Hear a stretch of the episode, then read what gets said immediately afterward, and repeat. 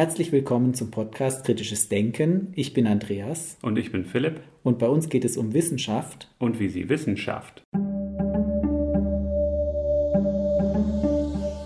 In der heutigen Episode sprechen wir mit Professor Axel Meyer. Professor Meyer promovierte an der University of California, Berkeley im Fachbereich Zoologie. Er forschte als Assistenzprofessor an der State University of New York in Stony Brook im Fachbereich Ökologie und Evolution. 1997 erhielt er einen Hof der Universität Konstanz auf den Lehrstuhl für Zoologie und Evolutionsbiologie.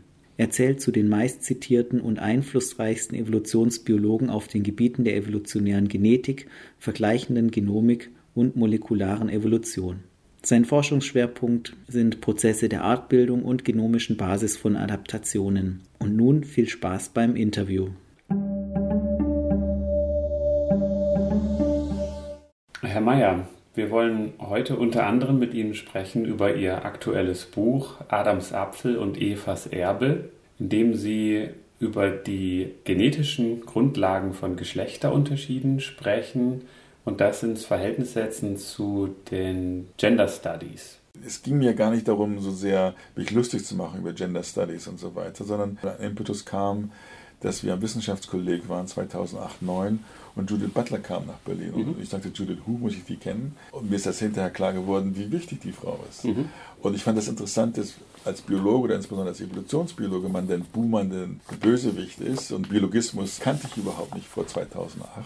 Mhm. Das sage ich, glaube ich, auch in dem Vorwort. Das stimmt auch alles. Mhm. Und ich war selber so überrascht, dass als Biologe, wir sozusagen die Buhmänner oder die Zielscheibe sind, von dieser ganz anderen Gruppe von, von Akademikern oder meistens Akademikerinnen, aber wir nicht Teil des Kurses, nicht Teil der Diskussion mhm. sind. Mhm. Ja. Und ich fand es bemerkenswert, dass diese Asymmetrie da war, dass wir gar nicht gehört werden oder unsere Meinung von vornherein als etwas mhm. Negatives sieht. Wobei sicherlich ist meine Sicht auf die Welt eine evolutionsbiologische. Und in dieser ganzen Gender-Debatte oder Geschlechterdebatte wäre meine zu widerlegende Nullhypothese, dass es erstmal biologisch ist und dann kulturell verändert wird. Mhm. Aber die zu widerlegende Nullhypothese wäre aus meiner Sicht eher zu sagen, die Unterschiede, die wir sehen, sind biologisch zu erklären und haben eine evolutionäre Vorgeschichte, weil wir nicht vom lieben Gott speziell kreiert sind und einfach jetzt hier seit 2000 Jahren auf diesem Planeten sind. Jedenfalls, das war so ein bisschen der ganze Hintergrund von dem Buch. Ich habe das gelesen und meine Weltsicht ist auch ganz ähnlich. Und ich sehe auch Menschen als irgendwie in der Natur verortete, gewordene Lebewesen. Tiere. Und, Tiere, genau. Ja, und da gehen dann schon oft die Augenbrauen hoch. Und dann denke ich mir auch,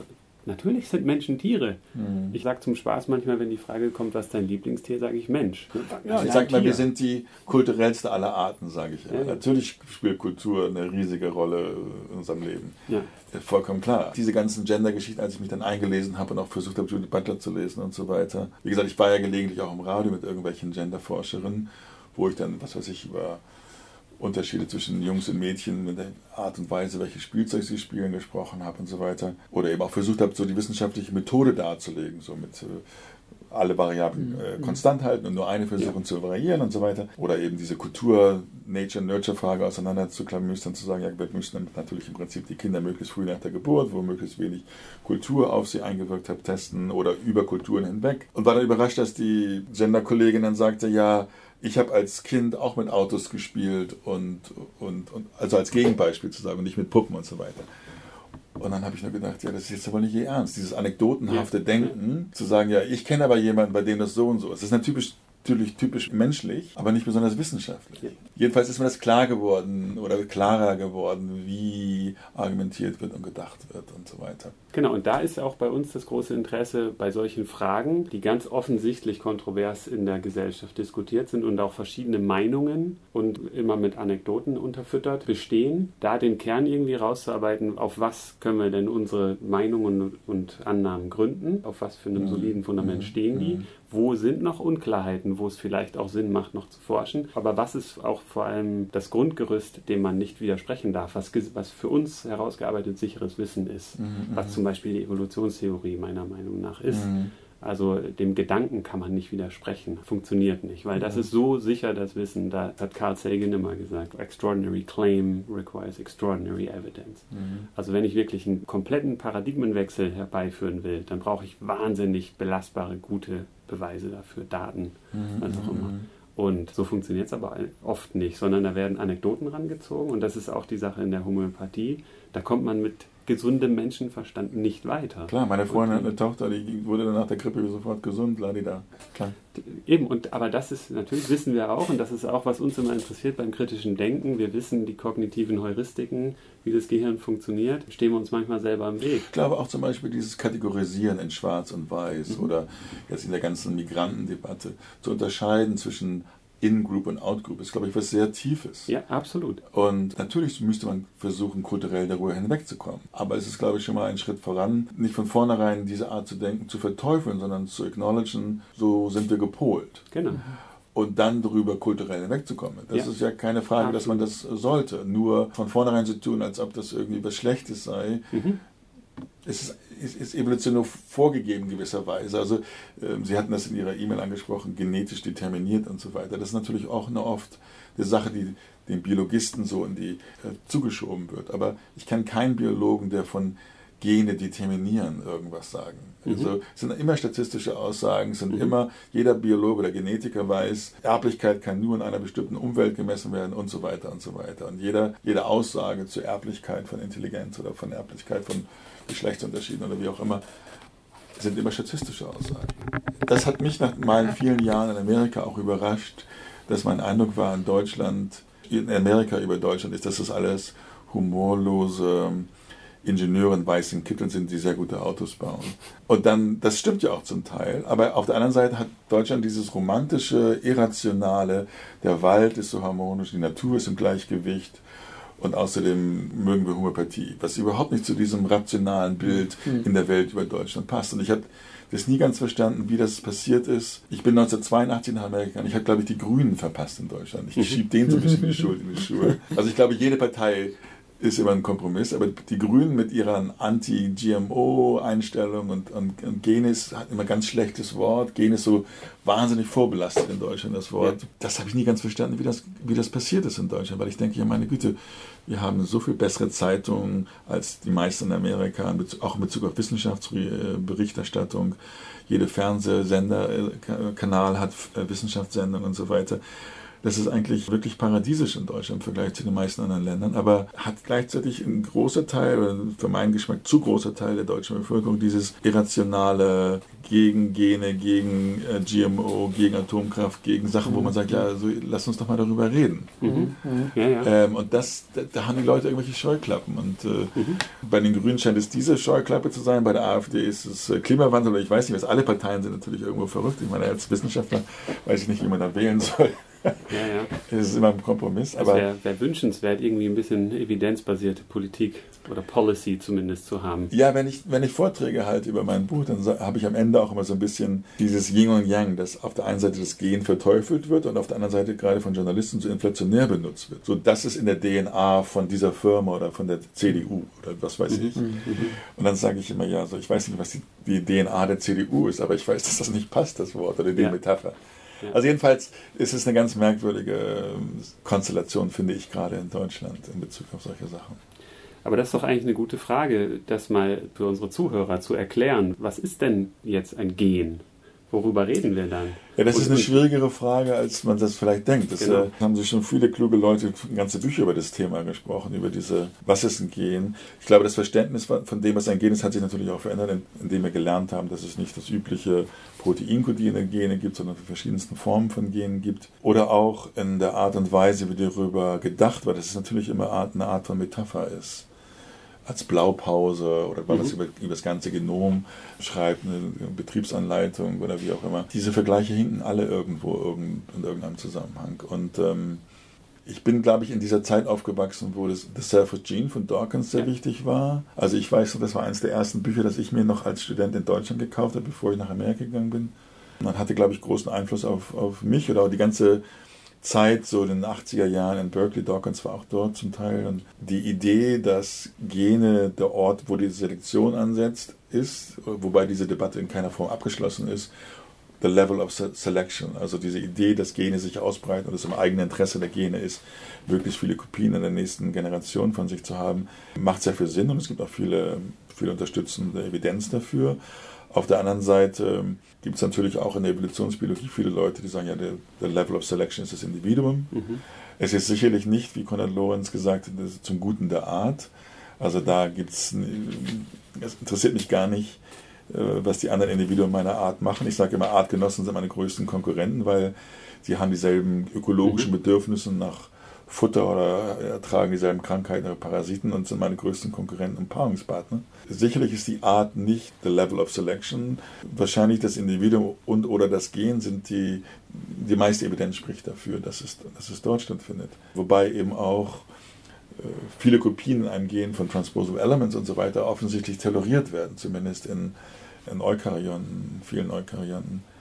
Wobei auch die Genomgröße vielleicht Selektionsdrücken unter, äh, ähm, unterliegt. Also bestimmte Gruppe an Fischen, an denen wir forschen, auch Kugelfische, haben zum Teil das kleinste Genom unter Vertebraten mit nur 300 Millionen Basenpaare. Also ungefähr ein Zehntel von unserer Genomgröße. Und das Interessante ist, wenn man sich den Stammbaum der Kugelfische anguckt, ist eine relativ große Fischfamilie, kann man sehen, dass das Genom mehrfach unabhängig verkleinert wurde. Von einer normalen Fischgröße von 600, 700 Millionen Basenpaare auf 3, 350 Millionen Basenpaare.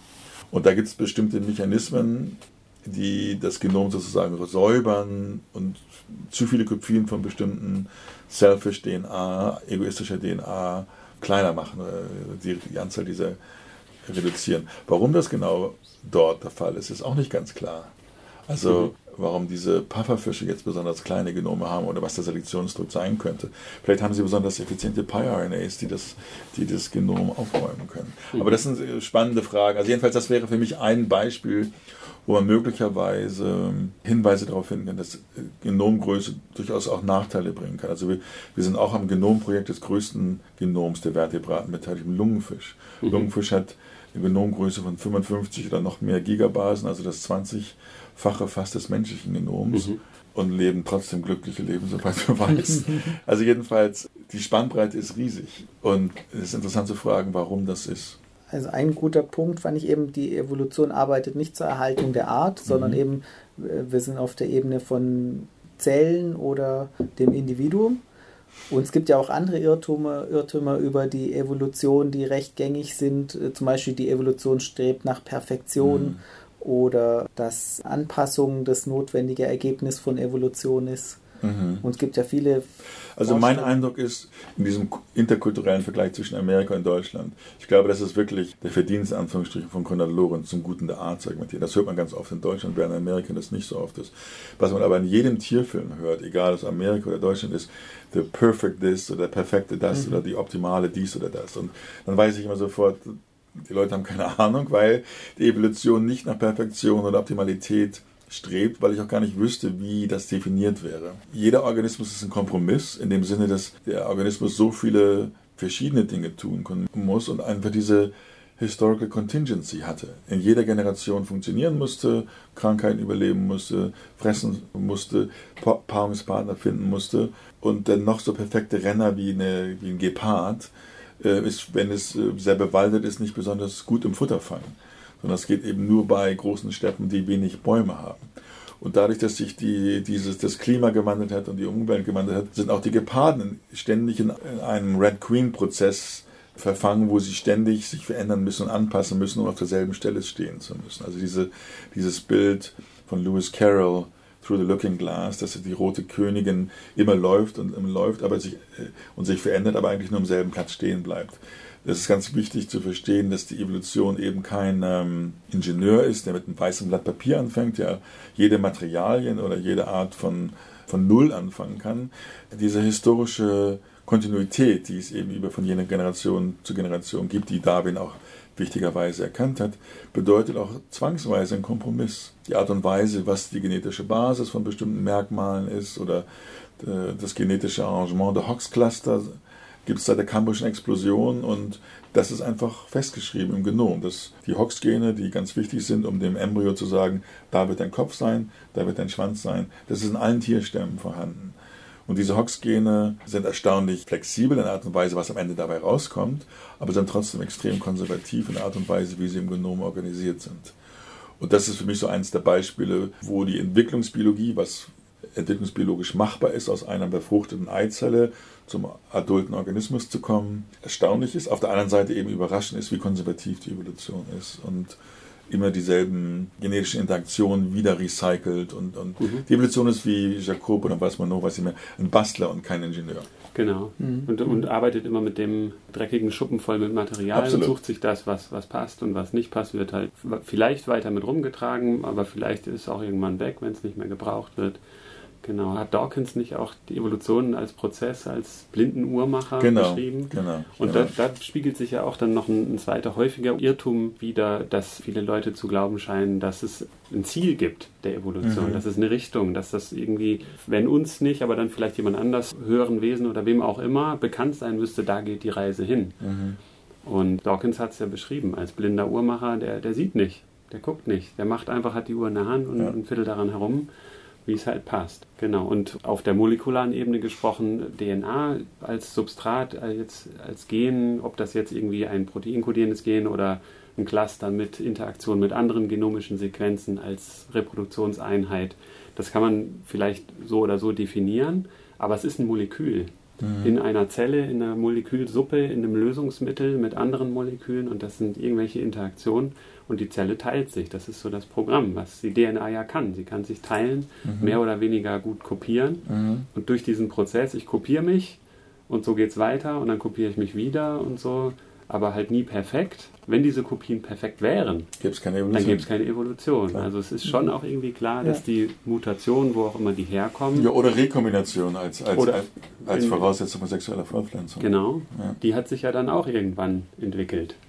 Und da gibt es ja auch die spannendsten Ausformungen. Jetzt beim Thema Geschlecht hatte ich neulich einen Kollegen da, der hat einen Kurs entwickelt und ein Einsteiger war, es gibt Pilze, die haben 12.000 Geschlechter. What a waste. Oder? What a waste, ja, ja, ja. Genau, und, und da war die Frage, ja, was gibt es denn überhaupt für Alternativen? Häufig trifft man die Zweigeschlechtlichkeit. Ist fast immer nur, fast ja. immer nur. Es gibt ganz wenige Ausnahmen. Davon. Genau. Und es gibt aber auch verschiedene Arten und Weisen, wie diese Geschlechtlichkeit, ob das jetzt verschiedene Allele sind oder irgendwie ähm, und das ist erstaunlich, äh, das ist ganz erstaunlich und überraschend bei sowas fundamental unterschiedlichem wie Männlein, Weiblein, dass es so viele genetische Methoden gibt, wie das spezifiziert wird. Also der Umstand, dass wir XY-Chromosomen haben, ist einfach eine säugetierspezifische Geschichte. Vögel haben einen anderen Mechanismus. Ja. Aber Geschlechtschromosomen scheinen zum Teil sehr schnell zu evolvieren. Also zum Beispiel weiß man bei bestimmten Fischgruppen, dass innerhalb von sehr nahe verwandten Arten diese Geschlechtschromosomen sehr schnell neu entstehen können. Was eigentlich vollkommen counterintuitive ist in gewisser Weise, weil, wie gesagt, so etwas biologisch Fundamentales wie Zweigeschlechtlichkeit würde man eigentlich erwarten, dass es auch sehr genetisch konservativ ist. Aber da scheint es eine gewisse Labilität zu geben. Es ist natürlich auch ein sehr komplexer Prozess und da kann an verschiedenen Stellen was verändert werden und so weiter. Aber ja, das ist ganz überraschend. Jetzt können wir noch kurz drüber sprechen, über das Thema genetische Grundlagen von Geschlecht. Es gibt ja bei Menschen zwei Geschlechter mhm. Und dann gibt es aber auch Strömungen, die sagen, äh, es gibt viel mehr Geschlechter, also das gefühlte Geschlecht und das biologische Geschlecht. Und da ist es vielleicht erstmal ganz hilfreich zu wissen, worüber man da überhaupt redet. Mhm. Was ist das biologische Geschlecht und wie verhält sich das zum, zum Gender im Englischen, zu dem wahrgenommenen Geschlecht. Und wie können vielleicht dann auch die beiden Positionen, können die koexistieren? Reden die vielleicht einfach von unterschiedlichen Sachen auf deskriptiver oder normativer Ebene? Und vielleicht auch die Forderungen, die aus der Gender-Theorie entstehen zu Gleichberechtigung, wird ja wahrscheinlich auch kein Biologe widersprechen und sagen, mhm. natürlich sollen alle Menschen die gleichen Rechte haben.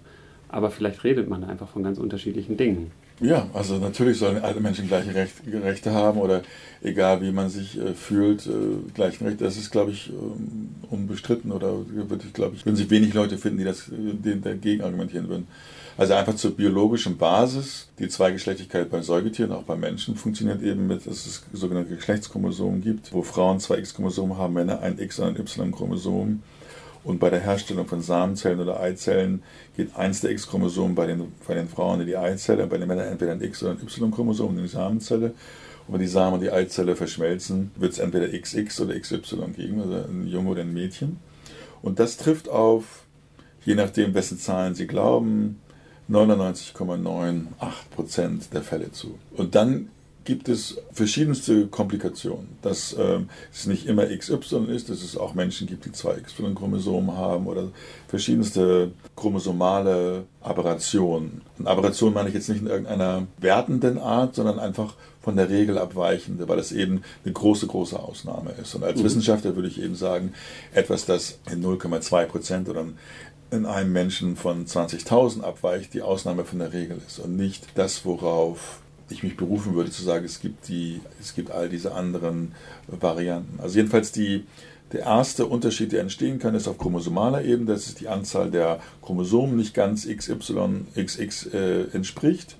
Oder aber, dass bestimmte wichtige Gene, zum Beispiel das SRY-Gen, das auf dem Y-Chromosom ist, das wichtig ist für Hodenbildung und für den, für den entwicklungsbiologischen Weg im Embryo zum Mann hin, dass dieses Gen kaputt ist oder dass ein Rezeptor für Testosteron kaputt ist, sodass also der Embryo, der das Testosteron im männlichen Embryo selber herstellt, äh, zwar hohen Testosteronspiegel hat, was wichtig ist zu einem bestimmten entwicklungsbiologischen Zeitpunkt, aber die Rezeptoren dafür nicht da sind. Also es geht dann auf der sozusagen Genebene verschiedenste ähm, Komplikationen, die dieses binäre Männlein-Weiblein-Bild komplizierter machen können.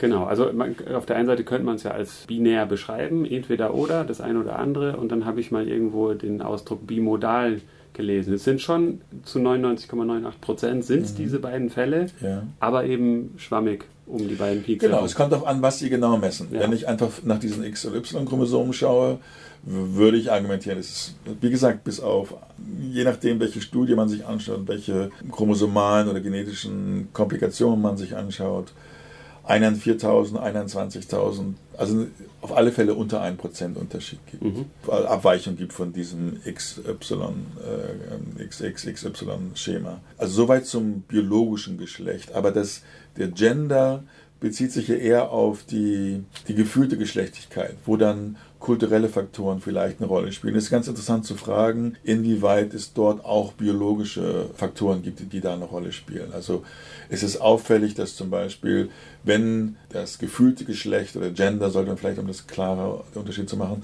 zum biologischen Geschlecht nicht passt, ist es viel häufiger der Fall, dass Männer zu Frauen werden als Frauen zu Männern. Und ein Kollege in Los Angeles, in der University of California, Los Angeles, versucht zum Beispiel im Gehirn zu finden, ob es da Korrelationen gibt von diesen Menschen, die zwar, sagen wir, als Mann geboren sind, dann aber später eine Geschlechtsumwandlung zu Frau machen. Und da gibt es nicht besonders gute Studien, weil die Fallzahl sehr gering mhm. ist. Mhm. Und das andere Problem ist, dass diese Menschen oft sehr früh dann diese Hormontherapien machen, also zum Beispiel Östrogen nehmen und dann natürlich auch schon Veränderungen im Gehirn mhm. mit einhergehen mit dieser hormonellen Umwandlung. Also wo es darauf ankommt, wenn man sich die biologische Basis, so sie dann messbar gibt, sucht, zum Beispiel wenn man vorhersagen möchte, mit einer gewissen Wahrscheinlichkeit wird diese Person eine Geschlechtsumwandlung machen und so weiter, gibt es einfach sehr, sehr geringe Fallzahlen, wo, wo dann die Statistik schlecht ist oder nicht besonders aussagekräftig ist und diese Leute eben dann schon früh diese Hormontherapien machen. Also ich weiß, dass es da Untersuchungen gibt, und, und aber nicht besonders viele und dass diese, mhm. dass diese Art von Untersuchung eben äh, oft mit wenigen Dutzenden Menschen auskommen müssen in diesen Studien, was das alles sehr viel weniger klare Aussagen ja, macht. Ja, ja. Da ist es dann natürlich schwer, wirklich zu sagen, das sind die belastbaren Daten, auf die stützen wir uns und da brauchen wir jetzt nicht drüber zu streiten. Das ist halt schwierig. Wenn, wenn, ich glaube, man, ich glaube der, der, Streit oder die unterschiedlichen Sichtweisen kommen aus meiner Sicht zum Teil daher, dass für mich als Biologen oder Wissenschaftler ich argumentieren würde, diese 0,2 Prozent oder 0,02 Prozent sind, wie, wie, gesagt, Geräusche im System. In keiner Form wertend gemeint gegen diese Menschen, ja. aber statistisch fallen die nicht ins Gewicht. Während Leute, die eine andere Sichtweise haben und sagen, okay, guck dir mal die Diversität an. Natürlich gibt es die Leute. Würde niemand sagen, nein, die gibt es nicht. Natürlich gibt es die. Die Frage ist nur, wie man das gewichtet, glaube ich. Und mhm. aus wissenschaftlicher Sicht würde ich, wie gesagt, ohne jegliche Wertung sagen, ja, diese, das sind die Ausnahmen von der Regel. Die haben, genau. sie haben natürlich genauso äh, wichtiges oder, oder, oder Recht als Menschen, jegliche Anerkennung, nicht Vorurteilen ausgesetzt sein, all das. Aber jetzt aus, aus rein wissenschaftlicher Sicht äh, betrachtet, sind das genetische äh, Unglücke, die zum Teil dann eben auf chromosomale oder genetische Art äh, Ebene passieren.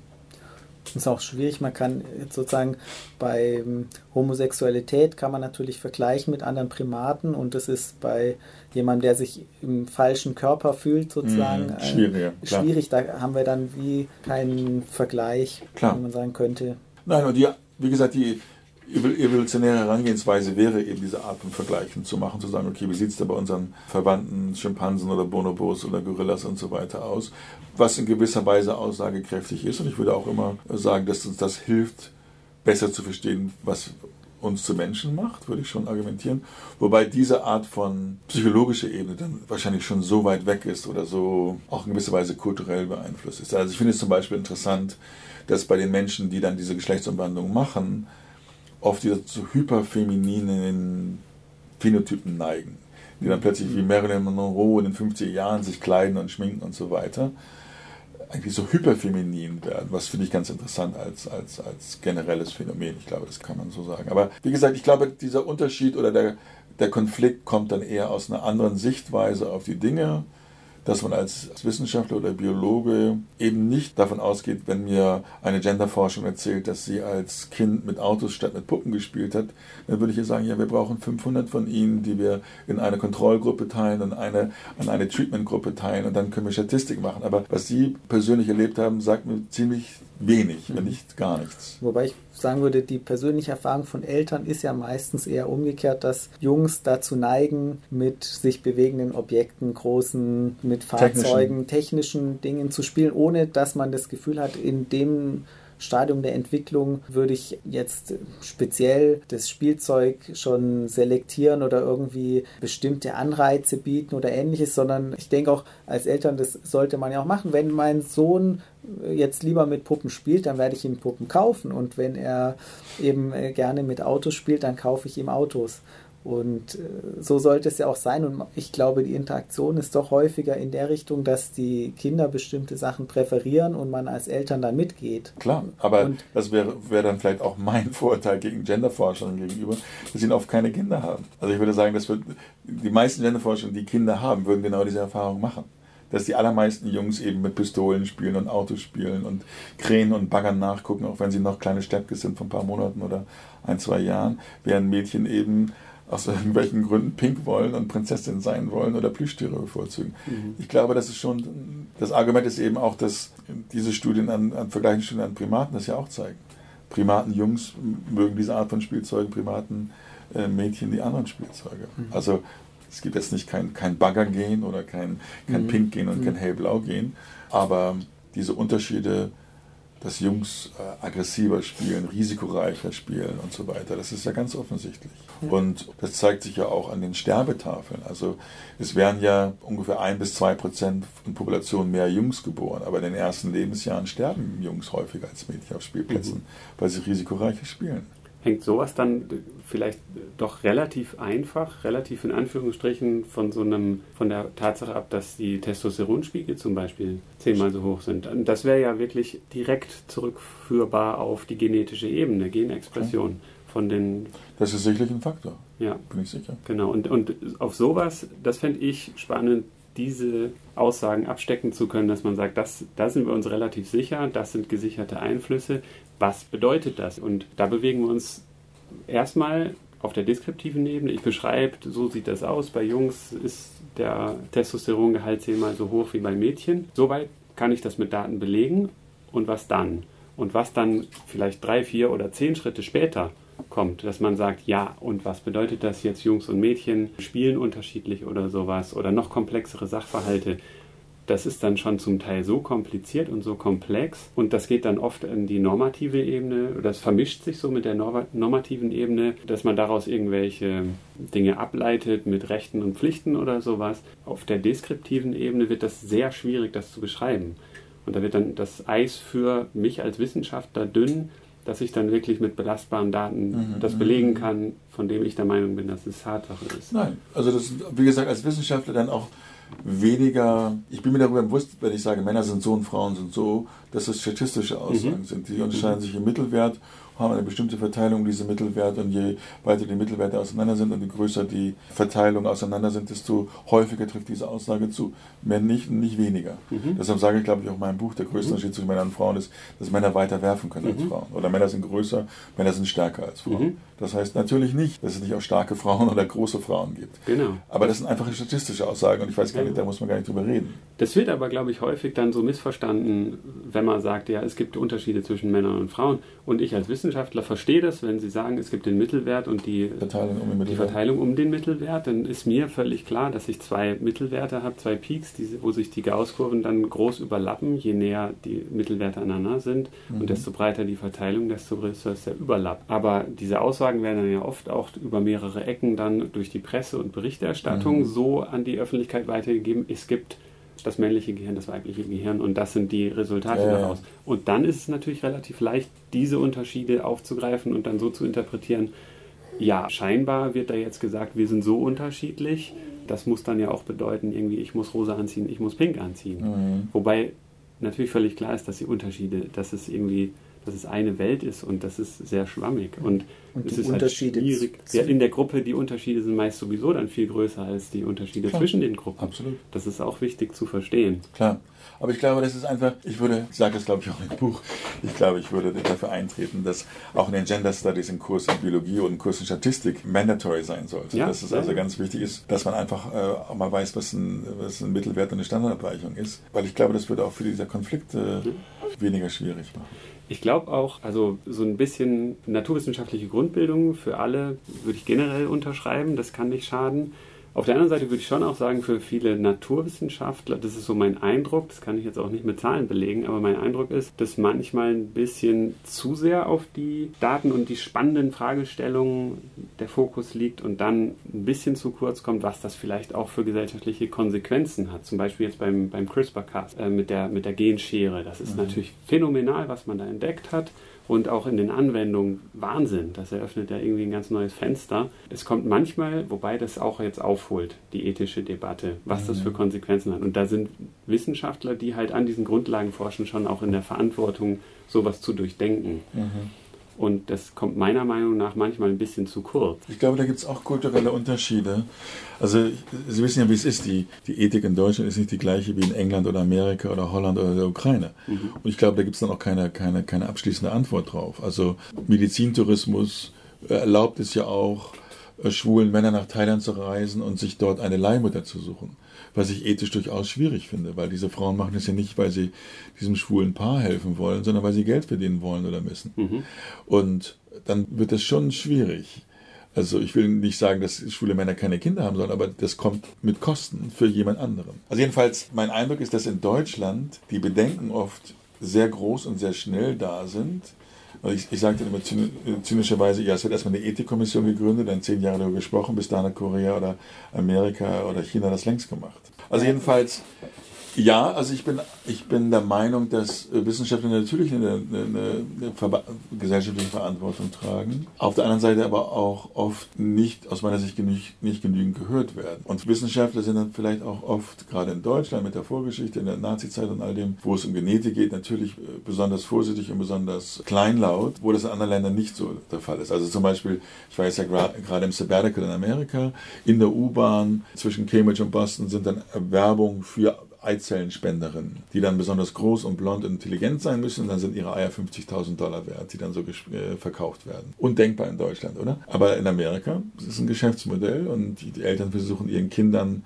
das hat Lee Silver schon in den 90er Jahren gesagt aus Princeton, alles, was genetisch machbar ist, wird versucht den Kindern zu tun. Also Auswahl des Geschlechts des Kindes, das passiert in Indien nach der Geburt oder in Amerika vor der Geburt, mit In-vitro-Fertilisation, mit all den ethischen Komplikationen, die, die, die, das mit sich bringt. Und die ganze Präimplantationsdiagnostik, wenn es jetzt äh, denkbar, vorhersagbarer ist, alle physischen Eigenschaften des Kindes, wie groß wird es sein, wie intelligent wird es sein, oder das ist natürlich alles mit großen Unsicherheiten behaftete Aussagen, aber all diese genetischen Krankheiten und so weiter, soll man das machen oder nicht? Ich kann Vor- und Nachteile dafür sehen. Also ich glaube, die letzte Entscheidung, das muss immer die Entscheidung der Eltern bleiben, welches Kind sie gebären wollen oder austragen wollen.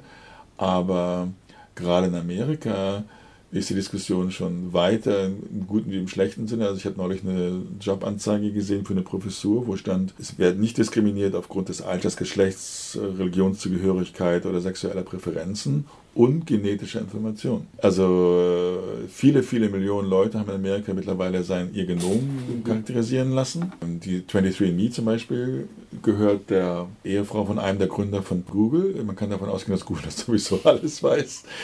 Oder aber viele Versicherungen in Amerika werden dann sagen, ja, jetzt legt man da genetisch deine Karten auf den Tisch und je nachdem kann ich ja mal am iPhone sehen, wie viele Kilometer ich jeden Tag gehe, wie viele Treppen ich jeden Tag gehe oder aber wie deine genetischen Prädispositionen sind, musst du ja mehr oder weniger Versicherungsbeitrag zahlen. Mit all den Pros und Cons. Also wenn ich super gesund bin, werde ich sagen, ja, finde ich ja richtig. Warum mhm. sollte ich mehr zahlen, als ich muss? Auf der anderen Seite ist es natürlich vollkommen asozial zu sagen, also jeder sollte Versicherung äh, versichert sein und ohne pre-existing conditions, wie das in Amerika yeah, heißt. Yeah. Also das ist ganz äh, kompliziert, ethisch und philosophisch und wird anders gehandhabt werden, bin ich sicher, in einigen Ländern als in anderen. Deutschland ist da ganz mhm. anders gepolt als mhm. Amerika, ohne jegliche Wertung.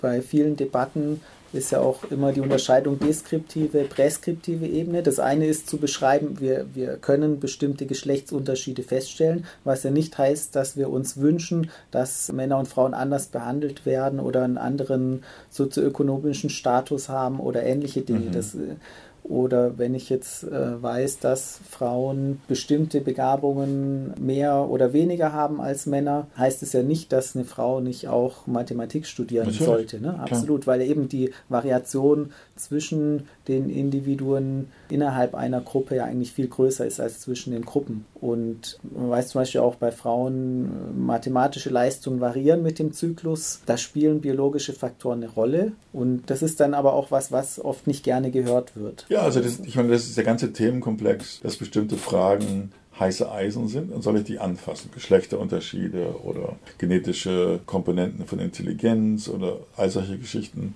Und es gibt immer mal wieder Debatten, auch in Nature und so weiter. Alle paar Jahre wird diese Frage Pro und Con aufgeworfen. Soll man das überhaupt erforschen? Ja oder nein? Oder in welcher Form sollte das Wissen um die Antworten auf solche schwierigen Fragen irgendeiner, in irgendeiner Form reflektiert werden in Umgangsformen der Gesellschaft oder politischen oder sogar gesetzgeberischen Maßnahmen und so weiter und so weiter.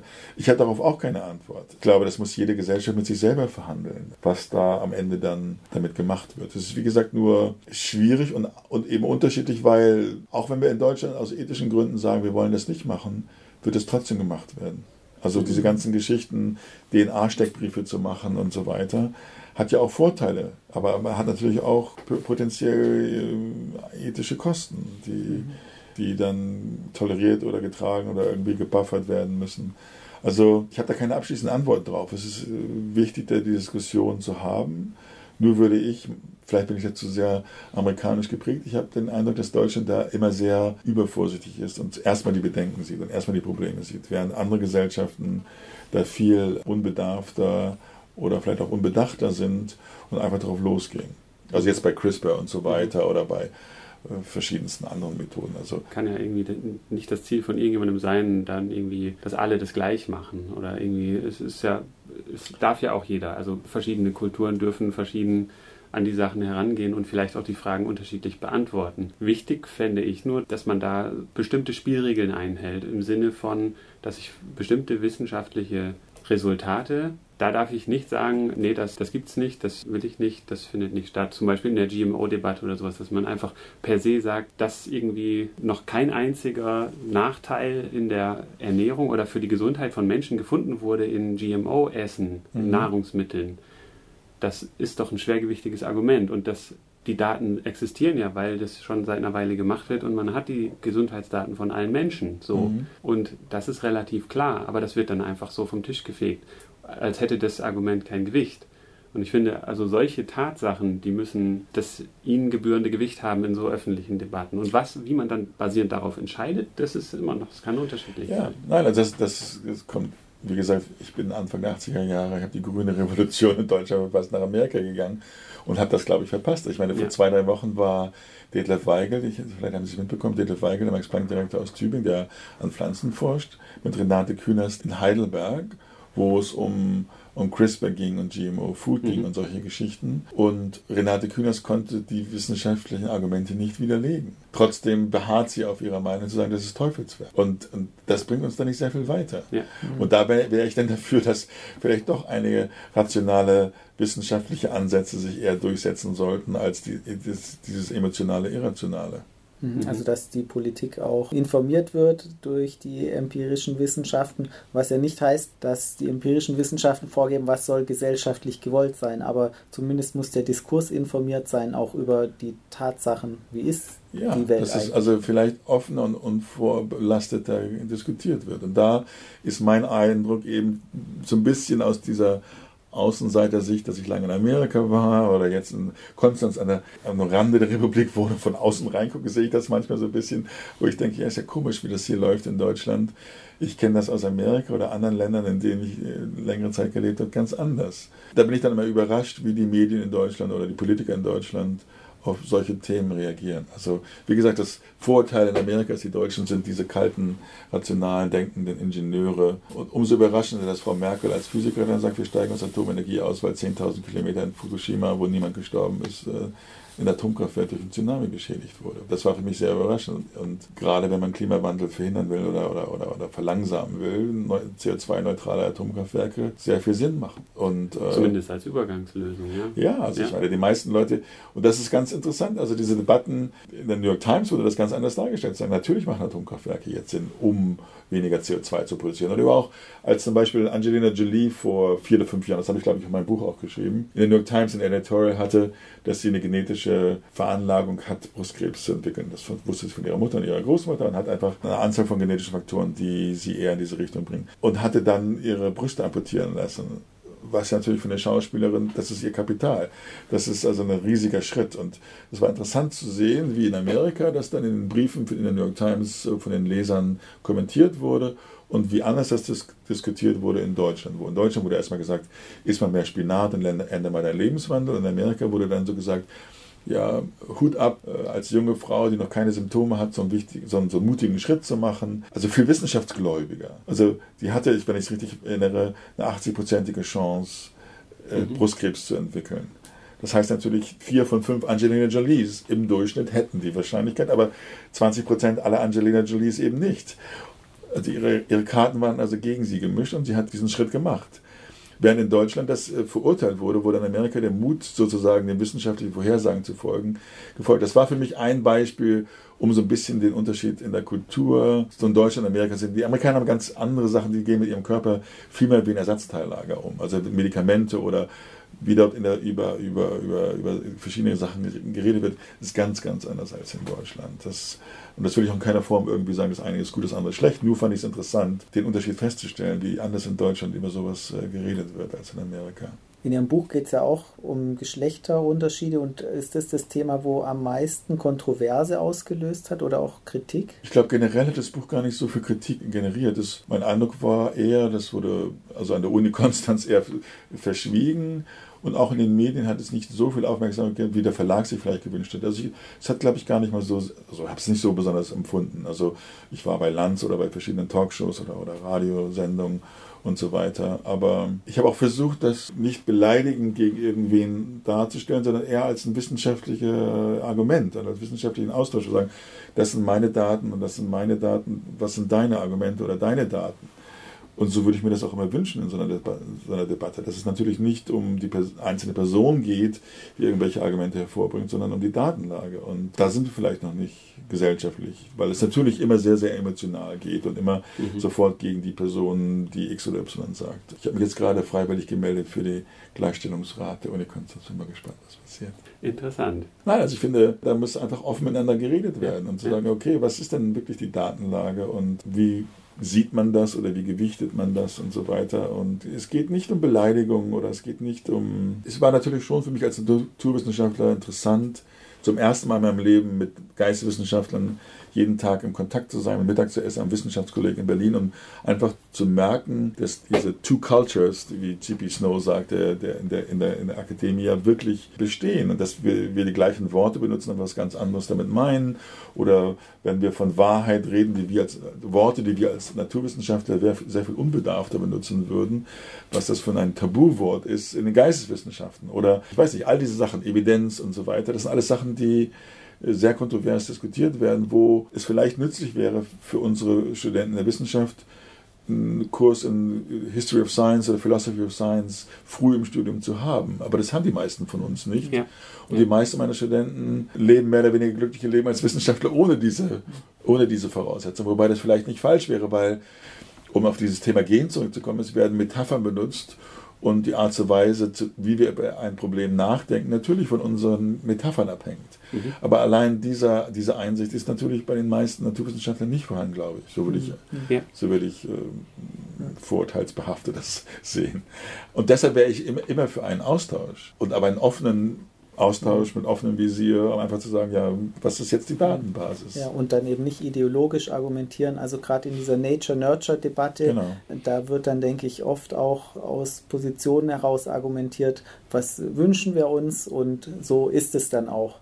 Und weniger auf die Evidenz geguckt. So würde ich das aus, so würde ich das aussehen. Also das allein zu sagen, wir sind nicht alle gleich, ist ja schon mal eine politisch schwierige Aussage. Wobei ja da auch dann wenn man anguckt, unter welchem Begriff das läuft, Diversity bedeutet ja Diversität. Mhm. Also das impliziert ja eigentlich schon, dass wir alle unterschiedlich sind. Die normative Ebene wäre dann, das ist auch okay so und das soll Klar. auch so sein. Rein deskriptiv würden wir als Wissenschaftler beschreiben, ja, es gibt irgendwie, wie viel jetzt, knapp acht Milliarden Individuen auf dem Planeten und die sind irgendwie, da sind kaum sich zwei gleich. Wir, sind, ja, wir unterscheiden uns alle ungefähr um drei Millionen Mutationen. Keiner ja. von, wir sind alle Mutanten, sage ich. Ja, Keiner von uns ist gleich. Natürlich, nein, nein, nein. Wobei bei dieser Diversitätsdebatte bin ich äh, äh, etwas skeptisch, weil mir geht es um Diversität von Meinungen, nicht um Diversität von Hautfarben. Äh, weil jetzt sind wir plötzlich, wenn wir für Diversität argumentieren, hat das in gewisser Weise ein rassistisches Geschmäckle mit der Idee, alle Weißen sind so, alle Braunen sind so und alle Schwarzen sind so. Seit wann fangen wir dann wieder an, Menschen nach Hautfarbe zu sortieren? Mhm. Und das impliziert ja auch, wir brauchen einen von der Sorte, einen von der Sorte und einen von der Sorte, dass alle dieser Sorte braun oder schwarz oder wie auch immer oder weiß, vollkommen egal, äh, gleich denken was ja auch schon eine rassistische, stereotypisierende Denkweise ist. Im Durchschnitt ist das vielleicht äh, so, weil es natürlich, wie wir vorhin schon sagten, einen riesigen Overlap. Also jedenfalls, als ich jetzt in Harvard war, habe ich mit Steve Pinker auch darüber geredet, er sagte auch, ja, wir alle wollen Diversity in Skin Color, aber nicht in, in, in, in Diversity of Thinking, mhm. Diversity of Opinion. Mhm. Und das ist natürlich eine Sache, die dann ein bisschen untergeht, wo ich sage, also es geht doch darum, dass wir uns äh, miteinander unterhalten und nicht, dass wir einfach irgendwelche Boxen checken und zu sagen, wir brauchen einen von der Sorte, einen von der Sorte. Mhm. Das kann es ja nicht sein. Also finde ich jedenfalls. Mhm. mhm. Und da wäre es ja dann auch an Wissenschaftlern zu sagen, ich schalte mich jetzt aktiv in diese Diskussion ein. Ich, ich bin vielleicht nicht die meisten, Sie haben ja gesagt, die meisten forschen so fröhlich vor sich hin und das ist auch gut so und so entsteht ja auch wissenschaftlicher Fortschritt und Wissen wird generiert über die Welt. Aber hin und wieder braucht es dann auch welche, die sagen, okay, ich nehme jetzt dieses wissenschaftliche Denken, was ich mir angeeignet habe und teile das mit denen, die Ich glaube, dass da der Umstand, dass zumindest in vorherigen Generationen die meisten Wissenschaftler Männer waren, schon eine bestimmte Sichtweise auf Dinge gebracht hat, gerade in der Verhaltensbiologie. Also in meinem Masters in Berkeley waren bis in die 70er Jahre alle Professoren Männer und dann wurde in der, gerade in der Verhaltensbiologie viele Frauen äh, berufen, wo dann klar wurde, oh, wir müssen mal bei diesen Geschichten die weibliche Sicht sozusagen der Tiere oder auch der Menschen sehen.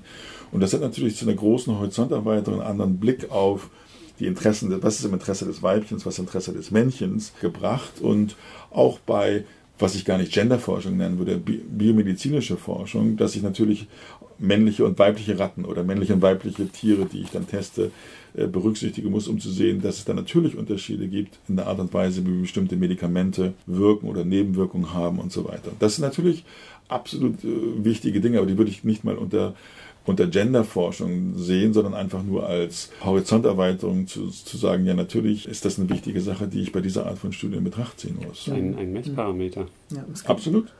An der Charité gibt es ein interdisziplinäres Zentrum für Geschlechterforschung in der Medizin Aha. zum Beispiel. Also auch, wie verlaufen Krankheiten unterschiedlich bei Männern und Frauen Klar. oder ist ja auch eine wichtige, Nein, wichtige da gibt es ja auch Unterschiede in, in bestimmten, äh, allerlei Krankheiten. Allergien sind bei Frauen häufiger, Schizophrenie bei Männern oder wie auch immer. Also da gibt es ja große, große Unterschiede, klar. Wobei dann natürlich auch nicht von vornherein klar ist, äh, wie groß ist die Nature, wie groß ist die Nurture-Komponente bei diesen beobachtbaren Unterschieden. Auch das wäre ja vollkommen wertfrei. Ist doch vollkommen egal, was ja. man, in äh, welche Richtung das geht, finde ich. Also ja. ich, da muss man einfach Wissenschaftler sagen, okay, das ist die Fragestellung und die Antwort das ist die Antwort. Eben bei dieser Nature-Nurture-Debatte, Sie haben es vorher auch schon gesagt, das hängt ja auch immer vom Kontext ab. Ne? Wie erblich Intelligenz ist zum Beispiel, hängt davon ab, wie stark werden die Kinder in einer bestimmten Gesellschaft gefördert. Werden die Kinder sehr stark gefördert, ist die Intelligenz viel stärker erblich, als mhm. wenn sie wenig gefördert genau. werden. Und ähm, das muss man erstmal verstehen. Da kann man nicht einfach eine Zahl nennen und sagen, so ist Nein, das. das war eben auch ein bisschen Teil des Problems in meinem Buch, dass ich gemerkt habe, ich habe mir immer, immer meine Mutter als Leserin vorgestellt und habe gesagt, es ist jetzt wirklich total langweilig, aber ich muss jetzt mit Mendel anfangen und wenn ich jetzt über Gene rede oder Erblichkeit rede, muss, brauche ich ein Kapitel, um zu erklären, wie man Erblichkeit misst und was das eigentlich ist oder wie viel Vertrauen kann ich in diese Schätzung. Es sind ja immer Messwerte, mhm. Die immer umweltabhängig sind und auch immer nur mit Schwierigkeiten von einer Population auf die nächste übertragen werden kann. Also das wird in den meisten Fällen zutreffen, aber nie ganz genau und so weiter. Und allein Jodmangel macht einen Riesenunterschied in der Entwicklung der, des äh, Potenzials, Intelligenz zu entwickeln aus. Also ganz banale Dinge, die wir in westlichen Kulturen nicht mehr äh, Probleme mit haben, mit Ernährung oder äh, und so weiter. Aber äh, ja klar, das ist ganz äh, ganz, wichtige, ganz wichtiger Aspekt. Herzlichen Dank für das Interview. Gerne. Vielen Dank fürs Zuhören. Wenn euch die Episode gefallen hat, dann empfehlt uns gerne weiter, gebt uns 5 Sterne Bewertungen auf dem Podcast-Portal eurer Wahl. Liked uns auf Facebook, folgt uns auf Twitter und wenn ihr Kommentare oder Feedback habt, benutzt die Kommentarfunktion auf unserer Webseite oder schickt uns einfach eine E-Mail. Und wenn ihr den Podcast unterstützen wollt, dann freuen wir uns. Die Informationen hierfür findet ihr auf unserer Homepage.